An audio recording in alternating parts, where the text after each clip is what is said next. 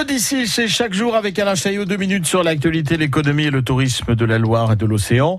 Le bilan des pavillons bleus est tombé il y a quelques jours. Maintenant, 20 communes des pays de la Loire ont décroché le précieux sésame.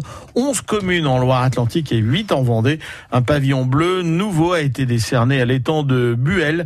C'était à Plessé cette année. Thomas Joly, le directeur des pavillons bleus. Les eaux intérieures sont extrêmement importantes pour le pavillon bleu. Ça représente près du tiers du nombre de nos lauréats. Il y a en Loire-Atlantique euh, trois nouvelles communes qui figurent au palmarès avec la Bolescu-Black, euh, donc Plessé et Pornichet.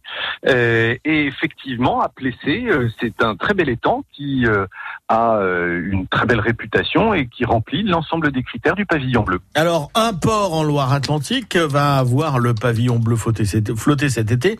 C'est le port de la Baule-le-Pouliguen.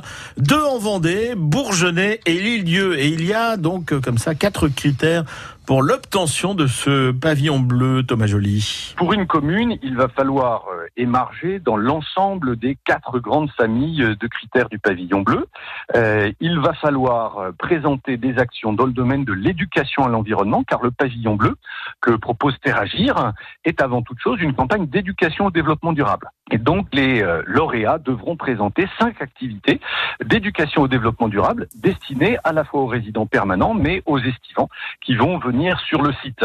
Ensuite de ça, il y a toutes les problématiques de gestion des déchets. Les déchets, il faut à la fois les trier pour ensuite de ça les valoriser. Et donc, euh, sur les sites de baignade, il faut des poubelles à flux différenciés pour que justement on puisse trier ces déchets et les valoriser euh, par la suite. Il va y avoir toutes les questions d'environnement général de la collectivité qui vont toucher aussi bien les problèmes de PLU, plans locaux d'urbanisme, que les problèmes de lutte contre le camping ou le caravaning sauvage, euh, les problématiques très importantes d'accessibilité pour les personnes à mobilité réduite ou les personnes empêchées tout simplement, et enfin les euh, grandes familles qui touchent la gestion de l'eau, avec euh, pour cela à la fois la gestion des eaux domestiques usagées, où il va falloir les collecter, puis les épurer, puis ensuite de ça les rejeter dans le milieu naturel, pour faire en sorte qu'il y ait derrière une qualité des eaux de baignade absolument irréprochable, c'est-à-dire classée en qualité excellente.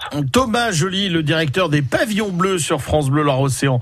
Retrouvez toutes ces infos en tapant pavillon bleu dans un moteur de recherche et réécoutez en podcast les chroniques de l'Odyssée sur le site francebleu.fr.